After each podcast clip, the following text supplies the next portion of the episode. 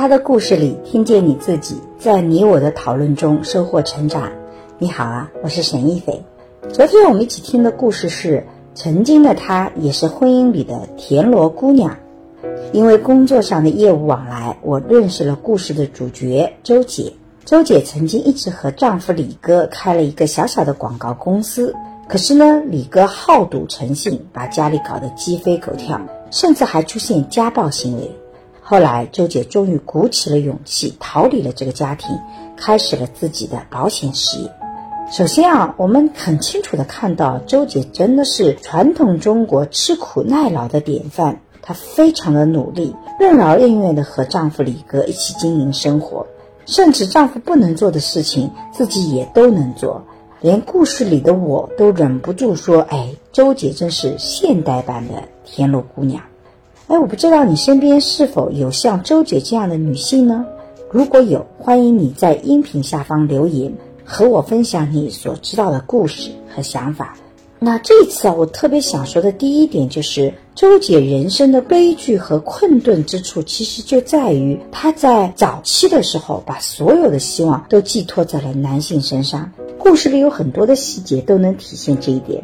首先，你会发现工作上周姐永远不出头，只做辅助。最早和我谈合作，初谈时都是李哥在说的这种各种细节，周姐怯生生的跟在后面低眉顺眼的。而施工过程中所有的打杂事，周姐都在做。你看，周姐一直在李哥旁边。帮着扶梯子或者扶着广告牌钉钉子，工人们吃完饭，周姐会细心善后，收工时也会请大家多留会儿，把垃圾袋带走，然后自己打扫干净。另外，除了工作以外，你会发现她不忘照顾家庭，照顾丈夫李哥，忙前忙后。家里的小孩想姐姐了，周姐通过电话哄孩子。工作期间，周姐不等李哥喊渴，就时不时拿出提前泡好的绿茶，催他喝一口。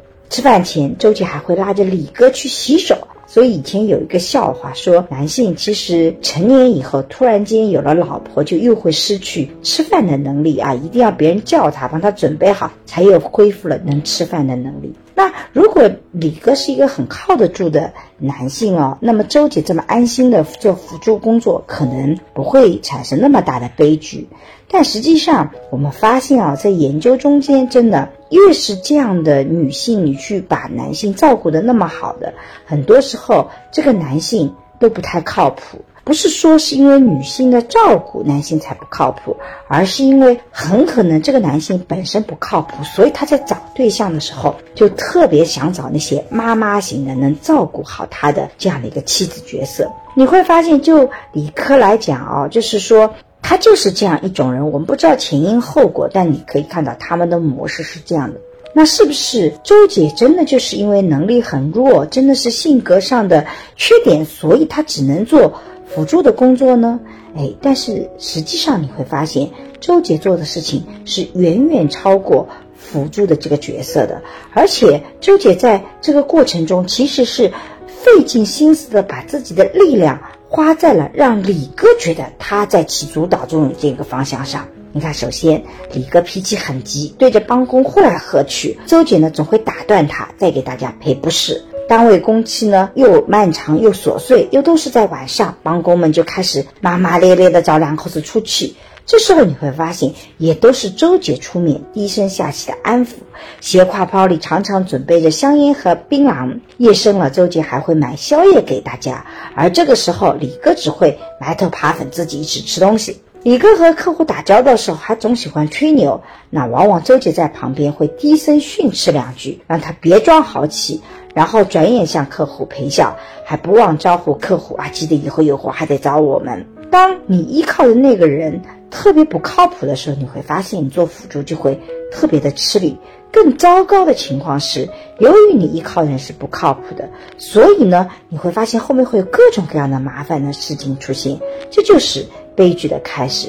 所以第二年我来找周姐合作的时候，你会发现李哥已经不来现场了，是周姐和他的弟弟来的。周姐说啊，这个李哥在家里盯装修呢。但是你会发现这个就是完全是个借口，因为后来周姐自己也不来了。我从弟弟口中才知道啊，原来李哥赌钱欠了一屁股的债，成天问周姐要人，不给就打人。那我后来也得知，周姐女儿都上高中了，前一阵子管李哥要学费啊，他就微信转了一百块钱过去，他其他所有的钱都扔在牌桌上了，总是想一口吃成一个胖子啊，连以前许诺要留给儿子的房子都卖了。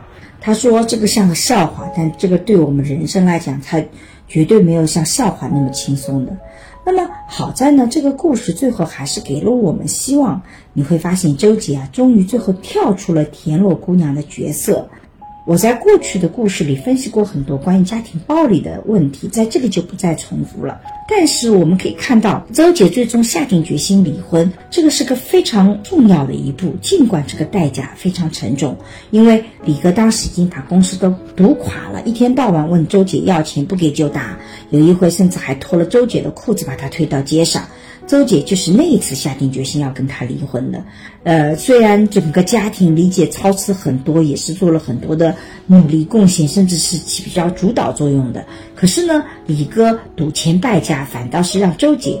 净身出户，而周姐还放不下脸跟他打官司，那就辞了了。最后呢，女儿归了周姐，儿子归了李哥啊。没过几年，李哥连儿子也养不起，周姐也把儿子带回到自己身边。你会发现，周姐下定这个决心是很不容易的，但是好在终于跳出了这个过程。那几年以后，周姐再联系我的时候，她已经开始做保险事业了，而这才是周姐自己真正的自己从事的事业。所以实际上，周姐看起来很。柔弱，但她其实业务能力是很强的，而且情商也很高，很善于跟人打交道。所以没过几年，他就做到了金牌销售的位置。那他的朋友圈也开始精彩起来了，每天会更新好几次。除了保险宣传，还有自己的培训实况，而也会晒一晒他的一双儿女，比如休息日带孩子去哪里吃了什么好吃的东西啊。或者孩子期末考之类的琐碎啊，我非常高兴看到最后啊，周姐终于过上了自己的正常顺利的这样的新生活。所以总结一下，你会发现表面上周杰是个田螺姑娘，你回头来看看看，其实周杰始终是一个家庭的支柱，而她的丈夫不仅不能起到家庭支柱的这个角色，甚至还是一个拖后腿的角色。所以最后。周杰只有跳出这种模式，才能开始她全新的生活。那我自己在研究里发现，很多的女性遇到家庭暴力的男性或者赌博恶习的男性，常常是觉得可以依靠自己的力量去感化他啊，比如说觉得自己待他再好一点，再体贴他一些，再关心他一些，给他更多的温暖，他就会改变；或者觉得生了孩子以后他就会好。其实你会发现。这些都不改变这个情况，即使你是一个最完美的田螺姑娘，也起不到任何的作用，因为这跟你做的好不好根本就没有关系。嗯，我也希望听我们故事的朋友啊，也能够像周姐一样，早一点的更勇敢来止损，因为你实际上你的能力是完全可以支撑你自己的脚本的，你完全可以做你自己人生的主角。好了，这就是我对于曾经的她，也是婚姻里的田螺姑娘。这期故事的想法，如果你有什么想说的，欢迎在音频下方和我互动，让我们在讨论中收获成长的智慧。